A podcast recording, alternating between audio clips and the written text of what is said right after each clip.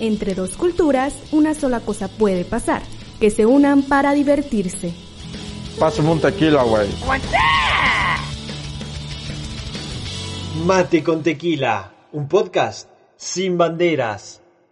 Bueno, pues bienvenidos de nuevo a un nuevo episodio más de Mate con tequila, este podcast que estamos realizando entre México, 50% México, 50% Argentina. Nos acompañan nuestros amigos argentinos por aquel lado, claro que sí, y de este lado me acompaña, mi nombre es en primer lugar Ibsen y me acompaña mi compañero Gabriel. Hola a todos, ¿cómo están? Bienvenidos de regreso. ¿Cómo están allá en Argentina? Hola, hola, ¿cómo están? Bueno, acá estamos con José desde Salta. Todo muy bien. Bueno, yo me presento, soy Aldana y ahí está mi compañero. Muy buenas, ¿cómo están? Estoy muy contento de estar acá compartiendo un episodio más de Mate con Tequila eh, y espero que salga todo muy bien. Eh, ¿Cómo están ahí? Gabe. Pues bien, acá disfrutando de una bonita mañana, porque aquí todavía es de mañana, de esas dos horas de diferencia. Me levanté temprano para venir a grabar porque me gusta este show. Pero. Claro. sin, sin antes mencionar, claro, que en esta ocasión, en esta ocasión, pues será un poco diferente ya que las condiciones pues nos obligaron a que fuera por videollamada, no como acostumbrados estábamos en, los anteriores episodios, pero claro, con la misma energía y la misma positividad para que este programa pues salga lo mejor posible. Y pues para dar inicio, claro que sí, aprovechando pues las fechas en las que nos encontramos actualmente, este, sabemos, tenemos entendido por ahí, que hay una celebración muy grande en Salta. Eh, nuestros compañeros argentinos, claro que sí, nos van a no lo, no lo van a contar. A ver, cuéntanos compañeros, ¿de qué se trata? Bueno, eh, sí, justamente, bueno, sí, justamente eh, esta celebración la que vos decís, bueno, vamos a hablar en este podcast de las celebraciones más importantes de ambos países. Vamos a iniciar, este, primero con la, para hablar de la provincia de donde somos nosotros, de Salta, que este, la más grande sería la festividad del milagro, que acá le vamos a contar junto con, José, como, con mi compañero, acerca de esto, que es más este, una celebración de eh, la religión católica, que acá somos todos, la mayoría es católico y tenemos mucha fe y creemos en lo que sería el Señor y la Virgen del Milagro. Ahora este, José le va a contar un poquito de la historia. Bien, el Milagro Salteño eh, es una una festividad que, se celebra el 13 de septiembre de cada año eh, y tiene origen en, 1900, en 1692. La ciudad estaba devastada por terremotos que, que abrumaban a la ciudad y eh, en, la, en, lo que era la catedral de acá se encontraron la imagen del Señor y la Virgen del Milagro en, en perfectas condiciones. Todo estaba destrozado y esas imágenes estaban intactas y es por eso que, que se decide sacarlas eh, a, a, caminar por las calles de la ciudad y a pedirles por favor al Señor y la Virgen del Milagro en que, cuiden a la ciudad y que paren los terremotos que, estaban de verdad dejando a la ciudad en la ruina. Eh, y se preguntarán cómo llegan estas imágenes acá a, Salta, Argentina. Estas imágenes se encontraron en el, en el puerto del Perú, ¿sí? venían nadando desde, desde Europa por el mar en dos cajones enormes y cuando llegaron a, la costa del Callao en Perú, eh, eh, tenían grabados en dos placas, eh, decía un, Cristo crucificado para la ciudad de Salta y una Virgen para la ciudad de Córdoba. Hoy nosotros tenemos dos imágenes, la imagen del, Señor del Milagro es la original, la que, la que llegó en ese cajón, y se es una réplica de lo que es la, imagen, de la Virgen para que acompañe a ese, a ese Cristo. durante toda esta festividad, acá se vive con, como, con mucha fe, si bien es una, una, una, una festividad católica, mueve mucho la fe y las creencias de las personas. la idea principal es renovar un pacto de fidelidad con, con el Señor y la Virgen del Milagro, y donde se hacen eh, ofrendas y demás, eh, que se basa mucho en, lo que es la peregrinación, ¿sí? que se vienen caminando peregrinos de pueblos de muy lejos de la ciudad, de muy lejos del país, grandes niños, abuelos a caballos, en bicicletas, caminando, eh, se vienen caminando hasta la catedral a, encontrarse y, al 13 de septiembre poder hacer el pacto de fidelidad. Eh, es muy conmovedor. A mí me tocó vivir, eh, yo realicé una experiencia de, peregrinación de caminata de 20 horas desde un pueblo que, está a, un par de horitas nomás de acá de la ciudad de capital y, es conmovedor ver eh, madres con sus hijos en coches, abuelas y, ves que, los mueve, los mueve la fe, ¿sí? No, hay, no, hay no hay otra explicación. Y yo caminé todo por, por senderos bien, hay gente que se viene desde montañas, en semanas, y la verdad que, es una, una, semana muy fuerte para todos, para todos los creyentes y, habitantes salteños. Claro, y justamente, bueno, es el 15 de septiembre y las personas vienen este, 15 días caminando y la gente este, viene con problemas de, en, los pies, eh, ampollas, todo tipo de problemas, sangrando muchas veces. Entonces, por ejemplo, acá en Capital, que es donde se los recibe, este, durante el camino también la gente los eh, ayuda con agua, con comida, como que es solidaria y este, bueno, están, estamos para ellos. Y acá ese día cuando llegan todos los peregrinos la ciudad está repleta, las plazas este, bueno, buscan sombra para poder descansar. Eh, también vienen los famosos que decimos acá, los perros peregrinos, que vienen perritos caminando juntos con sus dueños o se acoplan a la, este, al grupo de personas y también están los veterinarios y todo para ayudar a, los perritos, que bueno, que es también algo que, nos emociona mucho porque son animales que vienen y, y bueno, los animales son todo. Sí, muy bonito porque yo cuando me enteré de esta celebración, googleé y vi fotos y eran eventos masivos, o sea, veas la foto llena de gente y era una foto tomada de un edificio más alto y se veía todo, todo, todo, todo un mar de gente. Sí, exactamente. La, verdad que, se reúne mucha gente. Y ustedes allá conocían lo que era el milagro, bueno, vos eh, habías buscado en internet, pero tienen alguna otra celebración que, no sé, que contándoles les replique algún recuerdo o alguna celebración allá.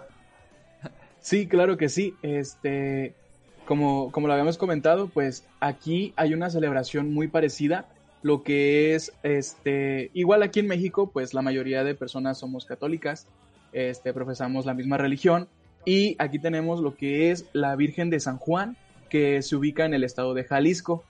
Esta, esta Virgen pues es muy venerada, pienso que, y aparte pues muy conocida en todo el país y su festejo es el 2 de febrero, es su fiesta, que viene cayendo en el Día de la Candelaria este, hagan de cuenta que aquí lo más tradicional es muy parecido a lo que, a lo que, a lo que ocurre allá con ustedes.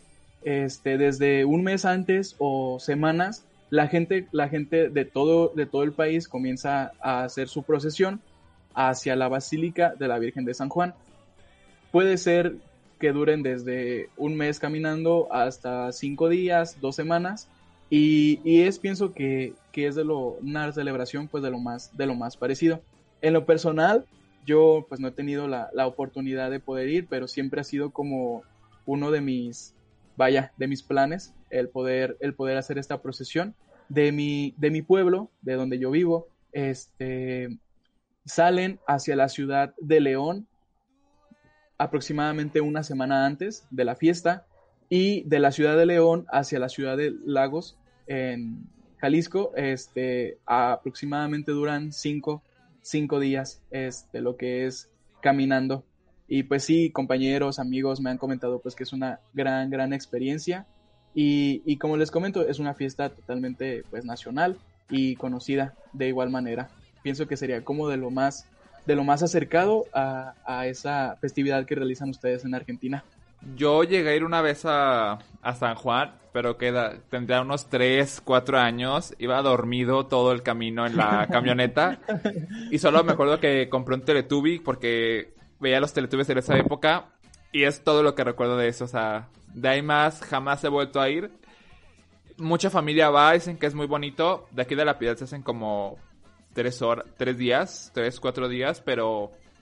Ay, no sé, como que se me hace mucho, mucho lapso para caminar y no soy muy de caminar, entonces no sé, tal vez algún día lo haga, tal vez no, uno nunca sabe. Tal vez, tal vez una cosa que, que pudiéramos eh, destacar de la caminata a San Juan de los Lagos o de San Juan de los Lagos como tal, Gabe no me dejará mentir, este, la cajeta Ah, no sé si, si a ustedes argentinos les suene la cajeta, ¿saben qué sea?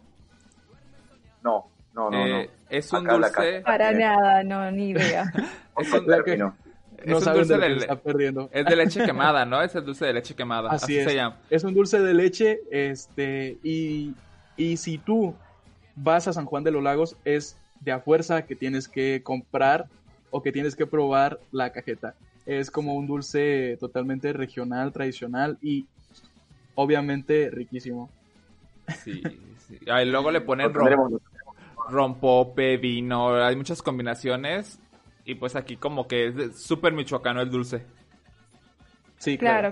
Claro, claro. Bueno, entonces otra fiesta de la que también nosotros escuchamos muchísimo de allá de México es del Día de los Muertos, el famoso día que acá nos vuelve locos saber que es una de las fiestas más importantes. Así que bueno, estaría lindo que nos comenten cómo es, qué es lo que hacen y bueno, su origen. Pues es una fiesta... Ah, sí, además estamos muy próximos a lo que es la fecha, ¿puede ser? Sí, cuando salga este podcast yo creo que es en dos, tres días inicia la celebración porque so, es primero y segundo de, noviembre, Día de Muertos y Día de Todos los Santos. Y pues este festejo viene desde antes de la conquista española, lo festejaban ya los nativos aquí de México. Está muy padre porque es la forma en la que honramos a los muertos, a las personas que ya se fueron, que nos, pues que se nos adelantaron, como se dice. Y les ponemos, pues los honramos de muchas maneras. Está como el, altar de muertos, que es, una celebración muy padre. Tiene, pues le ponemos diferentes ofrendas, ¿no, Ibsen? ¿Como qué tipo? Así es, este, el altar de muertos pues es la forma más tradicional de recordar y venerar, pues claro, a nuestros fieles, fieles difuntos. Eh, los altares pues hay de mucho tipo, no todos son iguales. Por ejemplo, hay unos el más, el más normal se podría decir que es un altar de siete niveles, en donde cada nivel pues significa, significa algo, tiene su, tiene su significado. Y en estos altares lo, lo que se coloca o lo que va en ellos pues son, son ofrendas principalmente y flores. Este, la flor pues es algo muy importante este, para, para, para recordar eh, principalmente lo que es la flor de cempasúchil. Es una de las flores pues que se utilizan en estos altares y este pues volviendo, ¿qué es lo que se pone en el altar? Comida. Por ejemplo, claro. Claro, claro. O, o, como se podría decir, pues lo que a la persona más le gustaba cuando, cuando tenía con vida. Puede ser, hablando tal vez, aprovechando el nombre del podcast, pues si a la persona que ya falleció, que ya faltó, le gustaba mucho el tequila, pues bueno, en el primer nivel se le pone su botellita de tequila. En el segundo nivel, si a la persona le gustaba tal vez comer mucho tamales, pues bueno, en el segundo nivel se le pone su platito de tamales.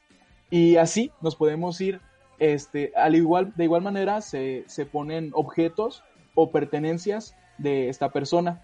Obviamente una jarra con agua, este, una cerveza tal vez, y, es de esta manera en como nosotros, o bueno, aquí en México se recuerda a, pues a, los que ya, a los que ya faltaron, este, y, pues en realidad es una fiesta, ¿saben? En el sentido de que, pues cuando una, un familiar llega a faltar, pues obviamente no, no lo vas a festejar, obviamente. Pero ya cuando se, se llegan estas, estas fechas, pues sí, es totalmente una fiesta llena de color, llena de comida, llena de tradición y pues creo que queda totalmente la tristeza de un lado. No, no es una fiesta triste, al contrario, es una fiesta pues llena, llena de felicidad. Obviamente vuelve muy especial. Sí. Y con el tema de los desfiles, Está, está, muy padre porque hay un desfile muy grande allá en la Ciudad de México. Eh, no sé si ubiquen la película 007, la de James Bond, el, típico, el mejor agente del mundo. Hace ¿Cuánto dijiste? Me había dicho la otra vez, 2014, en 2014 que 2015. salió 2015. 2015, 2015, sí. La película Spectre, donde la primera parte se hace una persecución en México. La, idea original es que se hiciera como por la parte urbana, como por las calles de la ciudad. Pero el gobierno de México en ese entonces pagó dinero para que no se hiciera eso, se hiciera como un homenaje al Día de Muertos. Entonces toda la persecución se hace durante el desfile de Día de Muertos, que hasta ese año no existía. O sea, a partir de que salió en esa película, se hace cada año, llevará unos cinco años apenas pero ya es algo que muy conmemorativo de México y que pues se transmite a nivel nacional y ves todo tipo de creatividad de los Catrines y las Catrinas que se ven. Está muy bien. la verdad que, transmite mucha alegría. Eh, se, se, deja, como, como dijo mi compañero, se deja todo lo que es la tristeza y, el lugar a, a, no sé, a recordar el dolor para, para transformarlo en alegría, en color, en, buenos momentos, y me parece que es como muy importante. Eh, acá, eh, en Salta, en lo personal, yo no, no celebro el Día de los Muertos, nunca, mi familia no está acostumbrada, pero sí estuve averiguando y investigando un poco más, eh, y, es, y, es, característico que en los pueblos que están cercanos a la ciudad, sí se celebre. No de la forma en la que ustedes nos lo cuentan, siento que, que, como que es todo, un evento allá en México y acá se hace algo como, como algo como mucho más discreto. Eh, estuve averiguando y me contaron por testimonios que, que, no sé, el, primero de noviembre se, se, pone en una mesa, como se arma como si fuese un altar y, se ponen las imágenes de, los seres queridos en, difuntos y, se preparan pan dulces, en golosinas, frutas eh, no me dijeron y pregunté eh, si se ponían comidas que, sean características de esa persona que, le gustaran y, me dijeron que no, que era como muy típico poner pan dulce, frutas, golosinas y, eh, es acompañar y conmemorar por ese día a esa persona. se tiene un sentimiento de pertenencia y un sentimiento muy, muy, fuerte, pero, pero bueno, claramente en, México se vive con, como con mucho más carne propia, en mucha, más, mucho más sangre, eso a mí me conmueve. Pues de hecho hay un postre, un pan dulce aquí en México súper característico, como que todo el mundo lo espera, que es el pan de muerto, que es básicamente un pan con cuatro huesitos de pan y uno en el centro. Tiene un significado, no me lo sé, pero tiene un significado referente a la fecha. Sinceramente no, no es más que pan con azúcar, pero es un pan que se espera mucho cada año y en cuanto sale la gente lo empieza a comprar y es el día de muertos en la noche tu pan, tu pan de muerto con tu chocolate caliente para pasar el rato con tu familia. Ese es el nombre, ese es el nombre como tal, ¿eh? No crean que literal es de muerto. este, de hecho, pues sí, sí, como lo comenta mi compañero, solamente para estas fechas, este, se podría decir que lo venden y pues es como también una parte de que esperamos porque la verdad es que sí, es, es muy rico. Bueno, por ejemplo, acá este, la gente, la señora más que nada, este, suelen hacer este, para justamente ese día este pan, también hacen panes, en forma de escalera, en forma de paloma, en forma, bueno, de hombre, de mujer, o sea, como que para que sea más este, eh, representativo. En el caso este, de mi familia, bueno, voy a contar, mi abuela sí solía festejar el Día de Muertos, no a lo grande, obviamente, era algo más personal, más familiar. Y lo que ella solía hacer también, como decía acá José, en una mesa poner las fotos de los familiares a los que ella quería recordar. Si ponía comida, se ponía también cigarrillos, bebidas, todo eso. Este, obviamente, bueno, para recordar a sus seres queridos. Bien, y, previo a lo que es el Día de los Muertos, es Halloween, ¿verdad? El 31. Claro, claro. Yo creo que es la, segunda celebración más importante por estas fechas a nivel mundial. Sí, de hecho. Sí, sí. Sí, cuéntanos, ¿cómo, cómo, cómo, es la Halloween? Ah. Bueno, por ejemplo, en Halloween, por ejemplo, aquí en Argentina no se festeja mucho lo que es Halloween. Eh, por ejemplo, acá son pocos los niños que ves disfrazados pidiendo lo que sería eh, caramelos dulces, pero la gente grande se disfraza solamente para ir a lo que serían los boliches. Una pregunta. ¿Se han disfrazado para Halloween? ¿Y de qué se han disfrazado? Sí. Sí, sí, sí. Mira, yo el año pasado, yo soy mucho de ir a fiestas, me gusta mucho. Eh, hay una fiesta para Halloween que es muy importante en la, en la provincia de Córdoba, que es una, una, ciudad acá en Argentina que está a 900 kilómetros. Una fiesta eh, que se llena de jóvenes, es muy, muy, muy buena. Yo no tuve la posibilidad de ir. Eh, el año pasado tengo un amigo que acá se, se, habrán enterado que las fiestas empiezan un poco tarde en relación allá. Eh, y un amigo me habla a las ocho y media de la noche y me dice, cambiate que nos vamos a, a hacer previa para, para, la noche de Halloween. Yo me acuerdo de haber estado en el patio de mi casa, sentado en una reposera, leer eso me tenía que bañar, ver que me disfrazaba, eh, comprar algo para tomar. Y me dice, ya, y eran las ocho de la noche, ocho y media me buscaba. Vine, vine acá para, para mi cuarto, me puse una camisa, unas bermudas, me, me, puse unas medias un poco altas, me puse una gorra y, y en, la, en, la, en, la, previa me hicieron como un poco de sangre y era un skater sangriento, porque vieron que siempre Halloween tiene que tener ese, ese, esa sangre. Pero recuerdo de un año que me hice toda una producción para, para el disfraz, en que a las 6 de la casa fui a la casa de una amiga, me había hecho todo como un zombie muerto y me chorreaba sangre y tenía toda una herida, que estaba muy bueno Em, pero es la única vez así que, que me produje para la fiesta. No sé ustedes. Por, ejemplo, yo eh, un año me disfracé de Ghostface, eh, el asesino de Scream, que también salió en la, la más famosa Scary Movie. Sí. también, ese año me gustó porque, pues, todo de negro y mi máscara de Ghostface. Otro año me disfracé de Jason, eh, el de pues, viernes 13, el de la máscara de hockey. Y este disfraz, yo creo que fue el más simple que hice y a papá no le va a gustar que lo recuerde. Papá, si está viendo esto, perdón. Fue de gatito. Ay, sí. Sí, re típico. Yo también me disfrazé de gatita. Pero era una. Quería ser una gatuila, pero tenía seis años. No me podía poner algo de cuero, así que le, me, me mandé lo que sea era ahí la nariz negra, cuatro bigotes y a pedir dulces. Igual nadie me dio, ¿no? Nadie. solamente fueron en tres casas que me dieron. Y bueno, y ahí estaba la nena feliz. En ese sentido yo soy el que más mal les queda. La verdad es que no. aquí, aquí en mi pueblo, la verdad es que sí, se acostumbra a pedir dulces.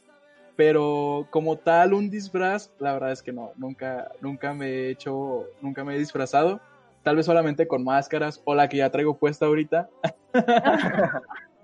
Pero de ahí en más, creo que sí, creo que sí no. Y fíjense que, que, que es chistoso porque aquí en México, aunque estamos tan cerca de pues, lo que es Estados Unidos, sí, sí se festeja el Halloween, pero pienso yo que es como una, pues, una fiesta todavía más grande el Día de Muertos. Este, como ustedes lo comentaban, igual acá, Claro que sí, cuando, por ejemplo, si quieres, si quieres ir al antro o al boliche, como ustedes lo conocen, en estas fechas, bueno, no sé ahorita por el COVID, pero normalmente, este, sí, los, los, los antros, los bares hacían, pues, este, noche de disfraces, fiesta de disfraces, este, si llegas vestido mitad de precio, si llegas te regalamos un shot, cosas así. Sí, claro. Pero así, así normalmente creo que es un poco más fuerte este, la fiesta de, de, Día de Muertos. Y está como ese dilema, ¿no? De, de salir eh, en la noche de brujas, en Halloween y disfrazarse y demás. O está el grupo que por ahí se junta a ver películas de, mm. terror. Eh, ¿Son característicos de algunos? ¿Les gusta? ¿Lo consumen? A mí me encanta el cine de terror. Con mi mamá y mi hermano es de verlo. Y sí, o sea, desde el terror ochentero y noventero que son asesinos en serie, hasta el conjuro, actividad paranormal, todo lo que es referente a eso. Sí. No. Te readmiro, yo soy re miedosa, no puedo ver ninguna película, menos si estoy sola y si es de noche. Y, y obviamente no tiene sentido ver una película a las 3 de la tarde, así que no. No lo prefiero, soy muy miedosa, en serio. Tengo que estar con alguien y si no, me vengo a dormir con la cruz, porque si no, no me voy ni al baño sola. En ese, en ese sentido, Aldana y yo concordamos. Eh, personalmente, nunca he visto una película de terror y creo que la primera y última que vi fue cuando tenía seis años y quedé pues súper traumado. La verdad es que no, no consumo, me encanta, me encanta el cine, pero no consumo absolutamente nada de terror. Eh, no sé, o sea, sí he llegado a ver poquito, un pedazo, tal vez 15, 10 minutos, y ya es cosa de que no puedo dormir, de que tengo pesadillas, o de que a tiro no puedo ir al baño solo porque me van a jalar las patas, como dicen por acá. y sí, personalmente sí, sí les quedo también mal en ese sentido. Este, solamente como dato, esta película que yo, que yo vi se llamaba Una noche, ¿cómo te había dicho, Gabe? Ya te había comentado yo a ti. Una, noche, del, diablo. ¿Del demonio? La noche del demonio, no, esa es más reciente, esa es de 2012, 2013 más o menos. Eh, pero era una trama que, que era un demonio que iba matando personas Mm. Y se ponía, y se ponía este sus o sea, los mataba y se convertía en ellos. en ese sentido. Y pues, claro, y pues de hecho hasta hay un tipo de escena en el que se viste o se caracteriza de Jesús. O sea, y el ver esa imagen era fue traumante, súper traumante para mí, se los juro. Creo que yo no llegué a ese punto. Sí consumo, soy del equipo de Gaby, así que estamos dos a dos acá. Eh, dos a dos. Yo consumo, me gusta mucho. Mis amigos y mi familia no les gusta mucho, así que cuando miro, miro solo, pero recuerdo mucho El Conjuro y Siniestro, capaz la viste Gaby. Siniestro es, buenísima, de, sí. Para, mí, es el 100, para mí es muy buena. Eh, y, está también como esa, esa dicotomía de me da mucho miedo verlo, en la realidad, y yo soy mucho de, hacerme la cabeza y decir, ya siento ruidos o, o que algo me va a pasar, eh, pero, pero quiero verlo, quiero ver qué pasa, quiero llegar al momento en el que, no sé, en endemonian a la, a, la, niña o algo así. Eh, me gusta, me gusta. Nos comentaba que tiene el trauma con esta película de nombre extraño que me, me confundió, ya no supe cuál. ¿Ustedes tienen traumas con películas de terror? Así como que digan, la vi de niño y jamás la vuelvo a ver, aunque sepan que es absurda, pero jamás la vuelvo a ver. No, yo no. Pero sí recuerdo que con mis vecinos, eh, mi hermano nos juntábamos a ver películas de zombies y mi hermano tuvo pesadillas por un mes de zombies. No. Y no puedo ver nunca más películas de zombies. A mí me re gustaba, eh, pero bueno, yo no. No sé vos, Aldana. Mira, yo la primera vez que vi Chucky tenía cuatro años, tenía cinco años era mi primo y mi hermana mirándola y yo estaba en el medio, ¿no? Yo estaba ahí, porque digo, ¿qué, ¿qué están viendo? Quiero ver, de curiosa. Voy, me siento, la veo, no dormí esa noche. Me fui a dormir con mis papás, ahí en el medio de los dos, pero fui a, estaba cagada de miedo. Ay, perdón la palabra, pero estaba re estaba, re. Y eh, imagínate que tenía muñecos, tenía bebotes, bebés grandes, no quería tocarlos. O sea, hasta que se me pasó, creo que habrá, habrá pasado una semana, dos semanas, pero estuve con miedo. ¿Y ustedes? Yo estoy con Chucky también, porque tenía yo creo que también tu misma edad. Acá JJ en producción dice que igual. Mi hermano es súper fan de Chucky, entonces hace unos dos, tres años sacó nuevas películas y de, vamos a verlas, vamos a verlas. Y yo digo, es un muñeco, mide como 20 centímetros, no hace absolutamente nada. ¿Cómo diablos va a matar tanta gente? Pero no puedo verla, no puedo verla. Estoy traumado. Yo en este momento acabo de encontrar la película que, me dejó traumado de pequeño. ya tengo el nombre, ahora sí. Este, de hecho estoy viendo pues unas imágenes y pues sí, en efecto, esta es, por si la quieren llegar a buscar, tal vez ni siquiera está tan, tan espantosa como, como parece, pero en lo personal pues sí, yo la llegué a ver, les digo, estaba chiquito todavía y pues sí, Sí, ¿Cuál es? es? la única, la única que vi completa y que nunca he vuelto a ver. Se llama El aprendiz de Satanás. ¿No es de un niño? es un niño. Que está disfrazado de Satanás el niño. En Halloween. Ah, le ayuda a un demonio como a matar gente, algo así. Sí, es, es trata de un niño que está con otra persona y la, esta persona es como la que mata a las personas, por eso se llama el aprendiz de Satanás. Sí, sí la vi, sí la vi. Sí, es esa. Pues se las recomiendo en esta tarde de películas. Veanla, este, acuérdense que dejó traumado a un niño de 6 años este, y que nunca más volvió a ver películas de terror. Y, hablando así. hablando de, cine. Tal cual, sí. Ya estamos conectados con Gaby, ¿eh? Vamos, juntos a ver películas de terror. El terror une gente, el terror une gente. Ya dijimos que hay dos contra dos aquí. Literalmente. Bueno, ahora podemos hablar un poco más de lo que es el cine de Argentina en general y el cine mexicano. Bueno, vamos a empezar, si quieren nosotros, a hablar un poquito, pero a ver, con José no somos fanáticos del cine argentino, la verdad, no lo consumimos tanto, pero, por ejemplo, yo de chiquita sí veía con mis papás, pero de las películas ya que son más de antes, esas que son cómicas, que son graciosas, en lo personal, yo veía con ellos. Y bueno, hay este, varios actores para destacar. No sé, José, ¿qué querés, este, qué nos podés comentar? Hoy, acá está, y tengo que admitir que no es mi cancha. Eh, soy malísimo con los nombres de los actores, no recuerdo nada. Eh, no quiero decir una burrada.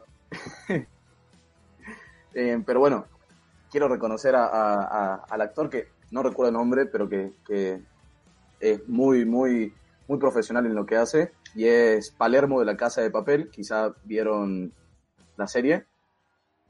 Él tiene como varias, varias actuaciones y, y la verdad que, que, es muy reconocido. Eh, Darín, Ricardo Darín, también lo reconozco como, como un actor eh, que, que, que, hizo grandes trabajos y, y, paro de contar, paro de nombrar no quiero, no quiero lanzarme a, decir cosas. tengo amigos que son fanáticos del cine y ya me van a hablar a, retarme. No, yo lo adoro a Guillermo Franchella. La verdad, eh, él ah, hizo un programa, no sé si ustedes lo conocen, estaría bueno que lo vean porque se van a reír muchísimo, que es, este, ¿cómo se llama José? ¿El programa? Casados con hijos. Casados con hijos, ya me estaba olvidando. Bueno, no, es este es gracioso, te reís la media hora que es, te reís todos los minutos, es muy genial, eh, pero bueno, esta serie, que era, que era una serie, ya acabó y supuestamente, bueno, si, este, si esto no pasaba del coronavirus, se hacía una obra de teatro y rompieron la venta de entradas, porque esto se paró de grabar hace muchos años atrás y al volver la gente con esta cuarentena lo siguió viendo, repetía este, lo que eran los capítulos. La gente, este, obviamente, siempre los quiso volver a ver juntos, pero bueno, por lo que sucedió, este, esto no va a pasar. ¿Y ustedes qué nos pueden comentar del cine mexicano? Pues hay dos cines, ¿no? Mexicanos. El cine comercial, protagonizado por Marta Gareda y Omar Chaparro. Conocerán No Manches Freedom, a lo mejor, o, o la secuela, o ¿Qué culpa tiene el niño? ¿Qué culpa tiene el niño? Un padre no tan padre, que es mucha comedia. Es comedia y comedia muy simple, comedia palomera que vas al cine o lo haces en tu casa y lo disfrutas con tu familia. También está Carla Sousa de ese tipo de cine. Y está el cine independiente, que pues está muy padre porque hay muchos fideicomisos o muchos apoyos aquí en México. Desde había uno que acaban de quitar que se llamaba Fidecine, que patrocinaban a, directores independientes. Y actores como Gael García Luna, Diego Luna y Gael García, eh, ellos también patrocinaban autores para hacer películas independientes. Y la verdad, hay películas muy buenas. Con Ibsen vimos una hace un par de años, buenísima. Sí, de hecho, la vimos en la, en la materia de cine con el profesor Gerardo Ortega, que también es parte pues de este, de este podcast, parte importante. Este, la película, pues sí, es mexicana, es en tipo drama, entre drama, amor y fantasía. La verdad está muy, muy padre. Se llama Sueño en otro idioma, totalmente recomendada. Este, ojalá puedan darse la, la oportunidad de, de verla. Y pues no sé si sea prudente que hablemos un poco de qué trata, Gabe, ¿cómo ves? Sinopsis, ¿no? Lo, el inicio, lo básico de la película para que los enganches. Híjole, es que, bueno, Este, como tal, pienso que sin leer nada, pues es una historia de amor, ¿sí? Es una historia de amor, pero realmente diferente a lo que tal vez estamos acostumbrados. Uno puede pensar que la película va hacia... que la película tiene un tema, que va hacia un lado y de repente a los 20, 30 minutos le da un giro completo a toda la historia y, te quedas pues realmente sorprendido. Este, yo digo que es algo tal vez no muy normal en el sentido de que la cultura aquí en México es, es todavía un poco cerrada y también trata que ver todavía con eso, con esos, con esos problemas. Ya, no ahondes este, tanto porque spoilers. Claro, claro, estoy tratando de ser lo más cuidadoso posible, pero la verdad es que sí, está, está muy, muy padre fue, fue grabada mismo aquí en México. Este, y pues bueno, pienso que, que aunque sí, el cine comercial mexicano, pues como lo comenta mi compañero, se ha convertido tal vez en un poco, un tanto cine palomero, o sea, cine de, de puro entretenimiento. Claro que también hay producciones pues que son todo lo contrario en este caso, esta que nosotros les decimos, pues sí, sí la recomendamos, la recomendamos bastante. No es el típico cine comercial. Pero hay una película que no es mexicana, pero se, casi casi la consideramos patrimonio, porque esta productora muy conocida hizo una investigación increíblemente grande para lograr hacerla. Y esta película va acorde a las fechas. Ya la han de haber visto, ya la conocen, todos los que nos ven en casa seguramente también y es la famosísima Coco. Sí, no, la primera vez que la vi lloré. Lloré. La verdad, yo soy re sensible, la vi y lloré porque, bueno, me traía recuerdos de mi, de mi abuela y todo eso, entonces fue muy linda verla y muy sentimental. Yo, yo recién no estaba en mi cancha en cuanto al cine argentino y si bien Coco no es eh, no es original, originaria de México. estamos hablando del Día de los Muertos, de la tradición del cine, y me parece que Coco es fundamental acá. Yo soy fanático de Coco, de verdad que es mi película favorita de Disney Pixar. Eh, la vi dos veces en el cine y cada vez que la veo con mi familia eh, me, emociona mucho. Quizá, quizá no voy a mentir que, que quizá derramé alguna lágrima. Ah, derramé. Eh, Unas, muchas. pero bien dramático, ¿no? Pero bueno, yo siento que, que me, me, emociona, primero, primero la calidad de imagen y los gráficos, es tan real, y segundo todo el trabajo de campo previo a la producción de eso. yo había leído en curiosidades de la película que, parte del equipo de Disney se fue a vivir un tiempo a México para vivir en carne propia todo lo que es la cultura y tratar de hacerlo lo mejor posible. Yo creo que está muy logrado, ustedes me corregirán, la forma en la que, transmiten todos esos sentimientos. yo creo que el sentimiento ese de, familia, de, de, unión y demás, está tan muy bien, está tan bien representado con las imágenes características de, las personas de allá. a mí me transmite muchísimo. Creo que, creo, que lo estoy demostrando. Me, fascina Coco. Me fascina Coco. Yo creo que merece todos los premios que puedan existir. Se los merece Coco porque es increíble.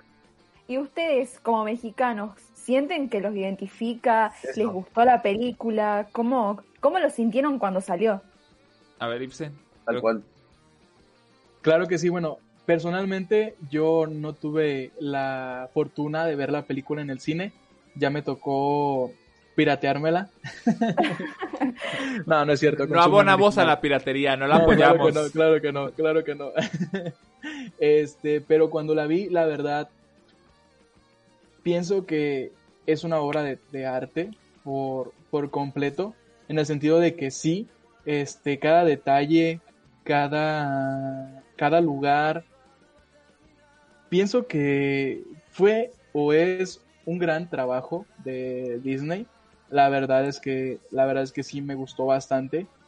Eh, como tal, sí tenía entendido igual que, que José lo comenta, los, los creadores de, de, esta película estuvieron un tiempo viviendo en México.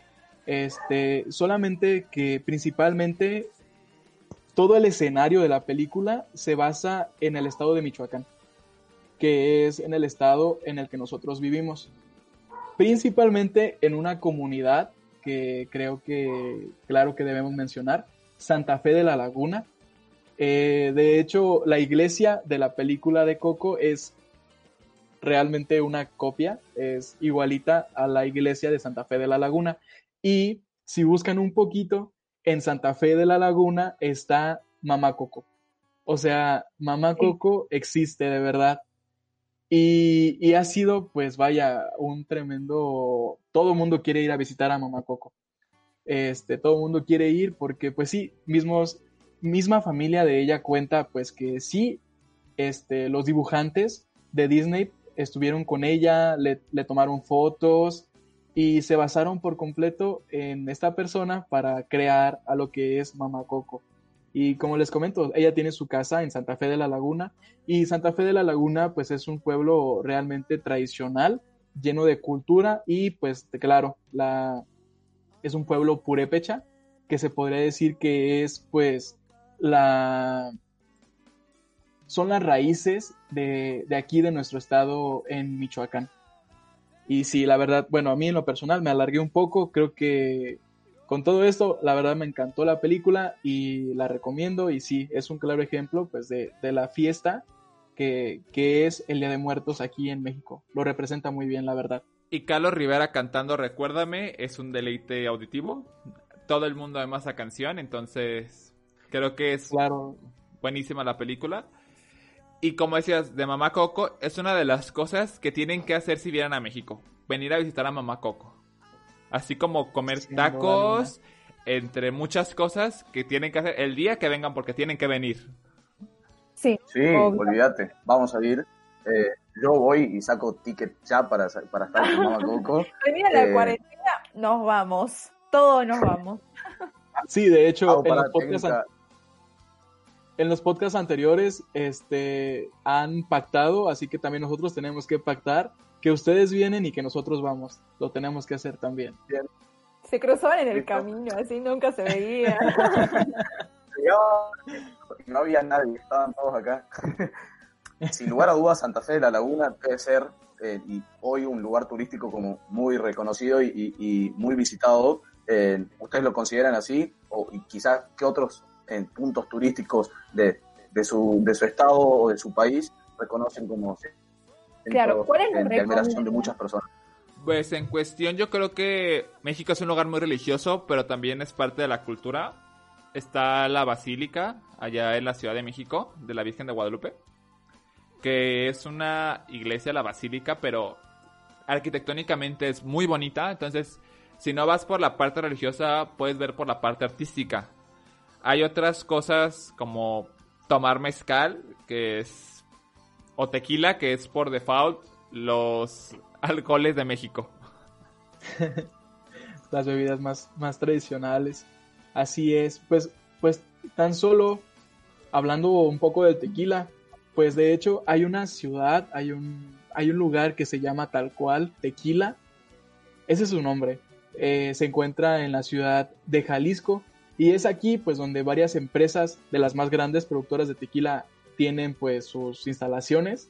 José Cuervo, una de ellas, un tequila muy famoso, muy conocido a nivel mundial. Este, y en Tequila Jalisco, pues vaya, lo más tradicional, aparte de que pues tiene, es un pueblo mágico, pues lo más tradicional, claro, pues es ir a tomar tequila. Este, y como ese, como ese pueblo, como esa ciudad, pues hay muchas más que que claro que tienen que visitar si un día vienen, vienen a México. Tal es el caso tal vez de... ¿Cómo se llama? ¿Dónde están las cabañas, Gabe? Se me fue por completo. ¿Mazamítla? Mazamitla, claro que sí. No, Mazamitla. ¿Tú conoces un poco más? La verdad, yo nunca he ido a Mazamitla. Nunca me he conectado con mis amigos porque es un lugar... Vas un fin de semana, hay muchas actividades, pero es básicamente desconectarte del mundo pero mis amigos nunca se han puesto de acuerdo para ir, entonces ahí les quedo mal con esa información yo. No, claro, y, y, un lugar que claro que tienen que visitar aprovechando el tema y las fiestas es Pátzcuaro. este, parece que se nos había pasado platicarlo, pues en Pátzcuaro es uno de los pueblos mágicos más importantes aquí en el estado de Michoacán, eh, y en donde en estas fechas, para el Día de Muertos, dentro de Pátzcuaro hay una isla que se llama Janitzio, y es una, una, este, es una isla en donde el día de hoy, pues vienen, perdón, en el Día de Muertos, este, vienen personas de todo México a pasarse ese día ahí es como de las partes más tradicionales y, la fiesta pues la viven totalmente de otra manera. Si nosotros aquí la vivimos con mucha alegría, ahí todavía es el doble, el triple. Este, es un lugar que también tienen que visitar. Para poder ir a la isla de Janitzio, se, la única forma de llegar es en barco. Este, así que imagínense, o sea, es una experiencia totalmente, totalmente, pues recomendable. Y no se diga, pues la gastronomía que, que ahí existe, la nieve de pasta, este, los charales, no sé si han escuchado hablar de los charales. A mí me suenan, pero no tengo idea que... Nada, pues bueno, se van a sorprender. Los, charales es un pescadito, tal vez de ese tamaño, es un pescado chico, este, frito en aceite y tal cual te lo comes como si fueran papitas, como si fueran sabritas. Un pescadito, lo agarras, salsa, limón y te lo comes, así tal cual. Son pescados chiquitos y son como algo muy tradicional de esa zona y la verdad están riquísimos y son pescados, tal cual. Pero ya les dijimos nosotros qué tienen que hacer ustedes. Ahora platiquen ustedes qué tendremos que hacer nosotros en Argentina. Claro. Bueno, a ver, para empezar a, en, la, en lo que sería el país, empecemos hablando, vamos a ir de abajo para arriba, del sur. El sur es un lugar hermoso, eh, con, eh, José fue, yo también fui, la verdad que es lo que sería la Patagonia, el tanto lo que sería la fauna como el clima es algo que es muy lindo, es muy relajante, tenés lo que sería todo el mar a la vista, todo azul, un celeste claro, agua limpia, se lo puede ver este, y la verdad que es algo que es divino. En invierno obviamente todo se congela, nieva, a más no poder, eh, pero es un lugar que es muy lindo, te trae tranquilidad, mucha naturaleza, las orillas, es divino. ¿Quieres que haga un aporte? Sí, claro dale que sí, claro que sí, claro que sí. ¿Cómo lo ves? Yo la verdad es, eh, tengo algo con la Patagonia me llaman Patagonia. Nosotros acá en Salta estamos al norte de lo que es el país eh, y el sur de la Patagonia comprende varias ciudades. Eh, dentro de ellas está Bariloche, Neuquén, Ushuaia, que se le dice el fin del mundo, que no tengo el agrado de conocer, pero que me llama mucho. Fui con mi familia cuando era chico, debo haber tenido 10 años a la Patagonia. es fría el agua, yo fui en verano, de los lagos, son lagos y está repleto, hay por todos lados. es muy lindo la Patagonia, de verdad. Y después, acá, quizá sabían o quizá no, en, a Bariloche se va de viaje de egresados en el último año del secundario del colegio y es ahí donde, donde se da la fiesta, en las, actividades en la nieve y cosas así. Así que Bariloche es como una, es una ciudad como que es muy recurrida por, por los jóvenes en su último año del secundario y, es muy, y estos últimos años se está haciendo muy turística como para jóvenes.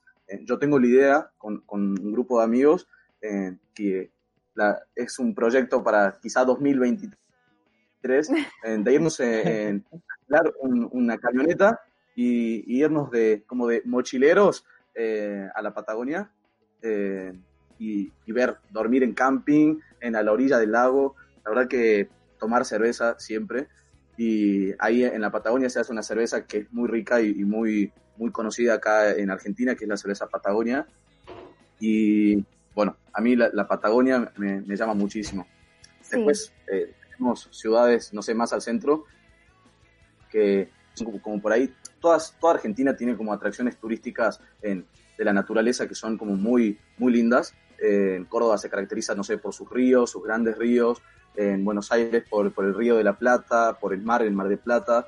pero bueno, Buenos Aires es para mí eh, la ciudad con infraestructura más linda y más agradable eh, para visitar. Tiene como muchas, muchas estructuras eh, francesas eh, y, eso es, es majestuoso. Para mí, en Buenos Aires, y se debe parecer mucho a lo que es Ciudad de México, y, la verdad que a mí Buenos Aires me, gusta mucho. no sé vos, Aldana. Mira, voy a hacer de nuevo un recorrido por lo que hicimos. Bariloche es la ciudad del chocolate hay fábricas de chocolate, el chocolate es exquisito, no hay chocolate que no haya probado que sea tan rico. Puedes ir a un negocio, al supermercado, a comprar un alfajor, un chocolate, pero no es lo mismo. El sabor del chocolate de Bariloche es riquísimo. Aparte de que ahí también eh, crecen lo que serían los frutos rojos, frutos del bosque. Ahí es, eh, ahí en abundancia. Acá en el norte, si querés conseguir eso, es muy caro, es carísimo el precio, es otra, es de locos, y allá lo conseguís muy bien. Siguiendo con José, eh, que se fue al centro, Córdoba. Tenemos ahí lo que serían, donde se realizan en verano los dos festivales más importantes, eh, el Festival de Domi Folklore, que es Jesús María, y después tenemos Cosquín, son dos festividades argentinas tradicionales, donde las personas van todos los veranos música y baile toda la noche por eh, nueve días, cada fiesta, si no me equivoco, nueve y diez días.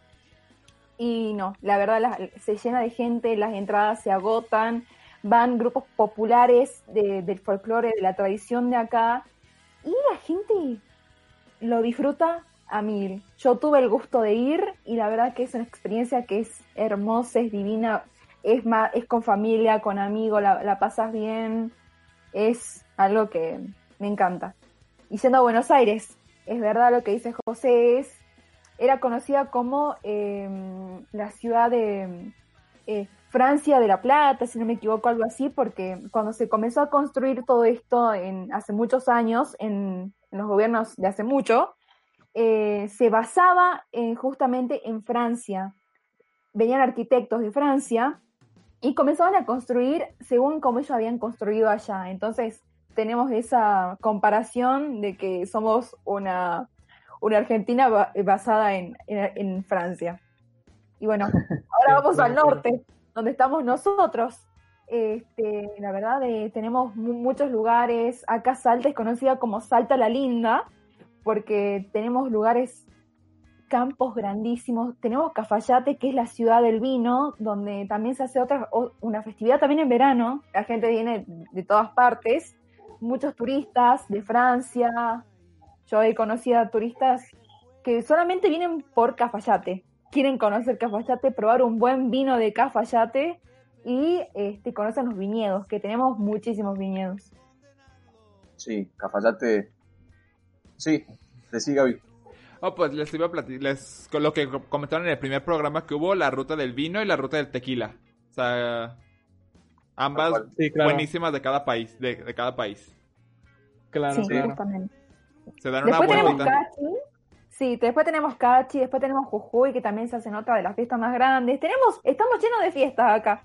Así que sí o sí, si tienen que venir, vienen en verano, se van a toda la fiesta de todos los lugares y la van a pasar divino. Algo, algo que además de todo eso, sí. Sí, no, quería agregar que además de todas esas fiestas que son como características y, reúnen mucha gente porque sinceramente son muy divertidas, el camino a Cafayate son cuatro horas quizá en auto hasta llegar ahí.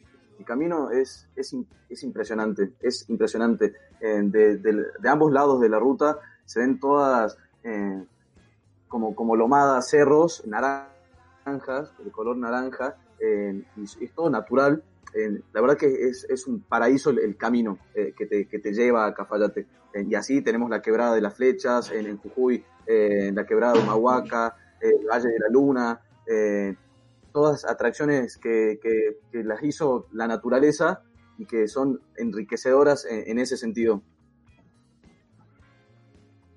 La verdad, ya me dieron ganas de ir. Yo creo que terminando la pandemia también vamos. es algo que también valdría la pena salir de fiesta en Argentina. Ya nos dijeron que sus fiestas duran hasta las 6 de la mañana, 7, entonces habrá que ir bien dormidos para, para aprovechar, entonces.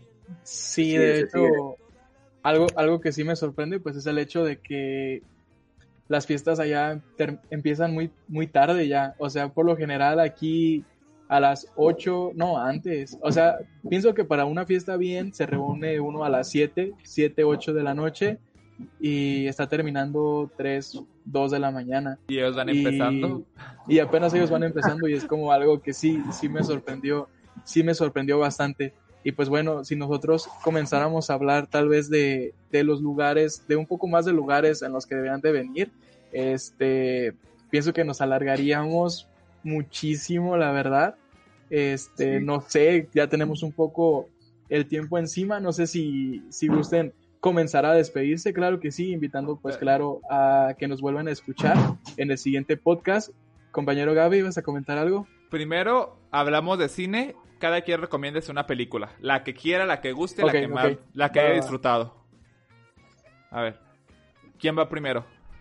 A ver, primero las damas. Vas, bueno, a ver, yo soy, bueno, yo de mi infancia recuerdo La Era de Hielo, es una de las películas que más amo y que, ah, bueno, esto soy también resentimental y una de las películas que más me gusta, que siempre quiero verla, es Yo antes de ti, que bueno, que es una película que me marcó muchísimo también. Ahora ustedes, a ver.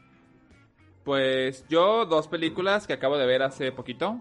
Una es el documental de Netflix del grupo coreano Blackpink.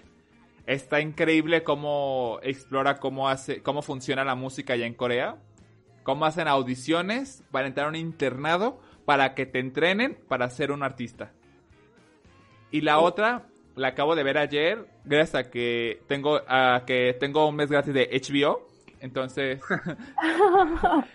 aprovechando. Aprovechando, me aventé Los Ángeles de Charlie, la que salió en 2019. Soy muy fan desde la de los 2000. Entonces, para mí me gustó mucho esta película, soy muy fan. No sé por qué a la gente no, pero yo sí la recomiendo. Es muy divertida y para ver en familia. ¿Van a Argentina? ah, bueno, yo.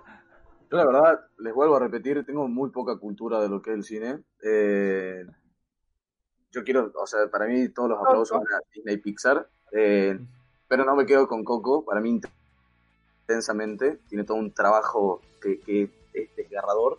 Eh, y bueno, también me gusta mucho El niño con el pijama rayas eh, y Colonia, me parece que son dos películas que, me gustaron me, gustaron mucho verlas y que las elegí por, por elección propia, que quizás eso influye un poco.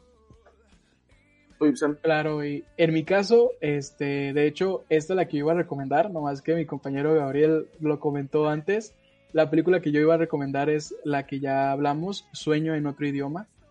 Pienso que, que realmente es una película que tienen que ver. Y tal vez si nos vamos un poco en lo animado, pienso que, que una película que podría recomendar es se me fue el nombre por completo, déjenme me acuerdo. ¿De qué trata? Espérame, que se me va, se me va, se me va, se me va, se me va. este. ¿Cuál, ¿Cuál es? Perdón. ¿De qué trata y la adivinamos? No, es que, es que a fuerza me quería acordar del. A fuerza me quería acordar del nombre. La de Wally.